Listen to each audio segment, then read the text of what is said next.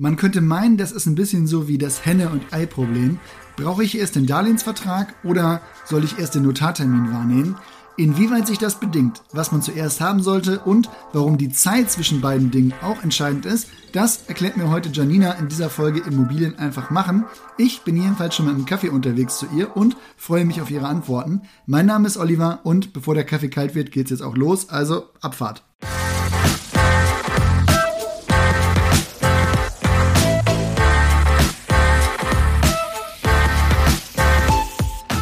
Janina, man könnte doch eigentlich sagen, ich habe jetzt eine Immobilie, ich will die kaufen, also hole ich mir jetzt ein Darlehen und einen Kaufvertrag und mache einen Notartermin.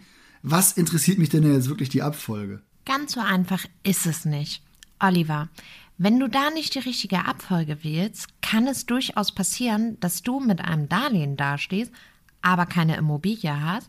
Und genauso kann es sein, dass du eine Immobilie erwirbst, aber gar kein Darlehen hast. So, na gut, dann nehmen wir mich jetzt mal als Privatkäufer. Was soll ich da zuerst haben?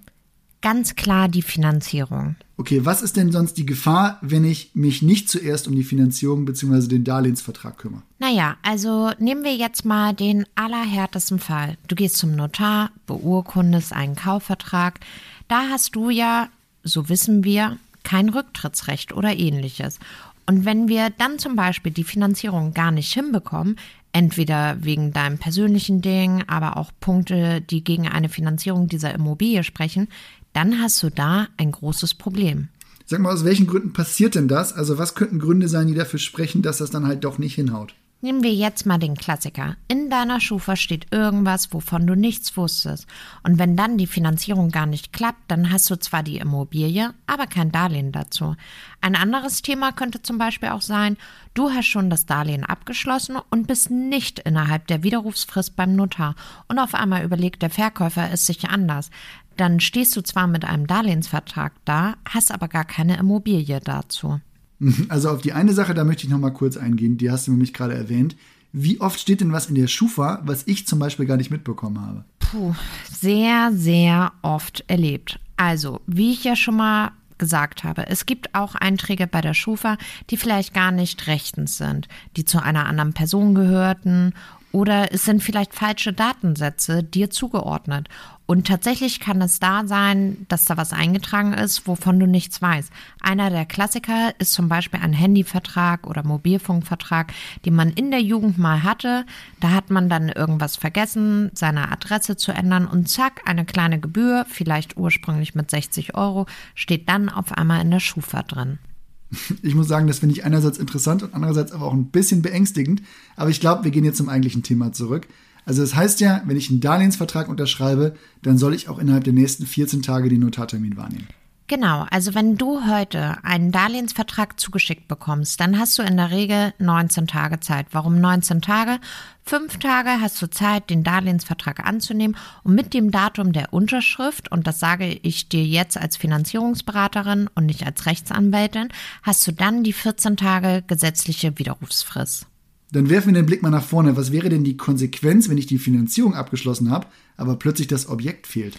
Also, da gibt es den Härtefall, dass du dann tatsächlich das Darlehen kündigen musst und dann würdest du die Vorfälligkeitsentschädigung zahlen. Eine andere Alternative wäre ein Pfandtausch. Da habe ich dir mal in einer der Episoden einige Infos zukommen lassen. Ja, na gut, dann nehmen wir den Fall doch jetzt mal. Also, ich sag mal, ich hatte diese 14 Tage Zeit. Die sind jetzt verstrichen. So, der Notartermin, der sollte vielleicht aus ähnlichen Gründen erst später stattfinden. Das Ganze platzt jetzt. Ich habe die Finanzierung abgeschlossen, ich kann nicht mehr widerrufen. So, ich komme da jetzt nur raus, wenn ich es kündige oder den Pfandtausch eben mache. Wie einfach oder wie schwer ist es denn jetzt wirklich ein anderes passendes Objekt zu finden, wo die Bank, die mir das Darlehen ja gegeben hat, auch sagt, ja gut, alles klar, dann finanzieren wir das halt jetzt. Also, wenn du in der gleichen Region bleibst und ähnliche Rahmenbedingungen erfüllst, dann ist das relativ easy. Hier kommen natürlich die Kosten auf den Darlehensnehmer oder Darlehensnehmerin hinzu für den Wechsel. In der Regel liegen die Gebühren zwischen 750 Euro bis 1500 Euro. Problematisch wird es, wenn du eine regionale Bank in Leipzig gewählt hast und dann auf einmal ein Objekt in Dortmund erwerben willst. Natürlich wird die regionale Bank aus Leipzig nicht unbedingt in Dortmund finanzieren wollen. Sag mal, wie ist eigentlich das monetäre Risiko genau? Also gibt es da eine Faustformel, nach der man das zusammenfassen kann oder wie hoch ist die Vorfälligkeitsentschädigung, wenn ich das Darlehen jetzt kündigen muss? Naja, im schlimmsten Fall die Zinsen für die gesamte Zinsbindung. Okay, puh.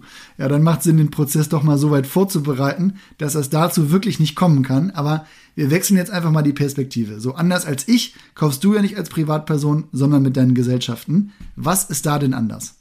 Da ist es tatsächlich so, dass es keine Widerrufsfrist gibt. Das heißt, niemals einen Darlehensvertrag unterschreiben, bevor man nicht beim Notar gewesen ist.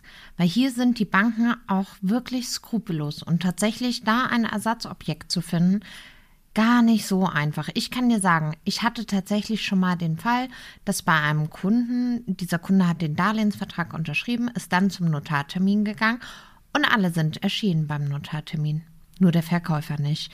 Der Verkäufer hat in der Zwischenzeit schon an einen anderen Käufer verkauft und ja, Ende vom Lied, der Kunde hat tatsächlich drei Jahre lang gebraucht, ein Ersatzobjekt zu finden, musste aber in der Zeit wirklich schon Zinszahlungen und Bereitstellungszinsen leisten. Also da könnte man ja sogar sagen, das Risiko ist für gewerbliche Kunden eigentlich noch höher, wenn man sich denn nicht an die richtige Abfolge hält.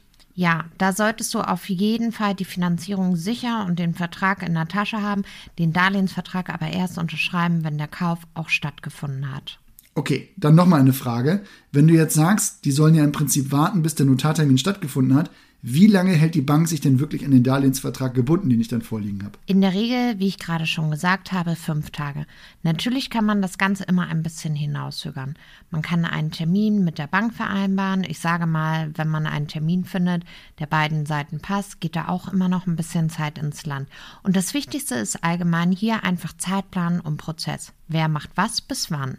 Und wenn ich jetzt an der Stelle bin, dass ich sage, puh, ich habe hier ein paar Themen, da soll mal jemand drauf gucken, ich brauche Hilfe, an wen kann ich mich da wenden? Du kannst mich und mein Team jederzeit kontaktieren. Für uns selber ist es ja auch ganz wichtig, dass sowohl das Darlehen als auch der Kauf wirklich alles im Einklang sind und alles zeitlich gut zusammenpasst. Super, danke dir, Janina. So, dann kommen wir mal zu den Urbio Takeaways. Ich würde sagen, du brauchst auf jeden Fall den Darlehensvertrag vor dem Notartermin. Der Notartermin, der sollte aber auf jeden Fall innerhalb der Widerrufsfrist des Kreditvertrags stattfinden. Sonst hast du am Ende das Darlehen, aber nicht die Immo und dann kann es wirklich ein paar Probleme für dich geben. Und dann solltest du auch nicht den Fehler machen und zu lange warten, denn das Darlehensangebot, das ist auch nicht ewig gültig. Und du willst ja auf jeden Fall auch vermeiden, jetzt die Immo beim Notar gekauft zu haben und dann ohne Finanzierung dazustehen. Und vor allem merken wir uns, gewerbliche Käufer haben beim Darlehensvertrag keine Widerrufsfrist. Da gilt also die Faustregel, Darlehensvertrag zugeschickt bekommen, Notartermin vereinbaren und wahrnehmen und danach den Darlehensvertrag direkt unterschreiben und im Zweifel wirklich einmal mehr mit der Bank sprechen. Falls du aber Fragen dazu hast, melde dich bei uns. Du erreichst uns unter podcast.urbio.com und Janina und ihr Team helfen dir natürlich auch gerne bei Finanzierungsthemen aller Art weiter. Soweit soll es aber für heute gewesen sein. Ich freue mich übrigens über deine Bewertung bei Apple Podcasts oder Spotify oder wo immer du deine Podcasts so hörst, wenn dir die Infos helfen und dir der Podcast gefällt. Wir hören uns auf jeden Fall bald wieder. Macht's gut, bis bald. Ciao.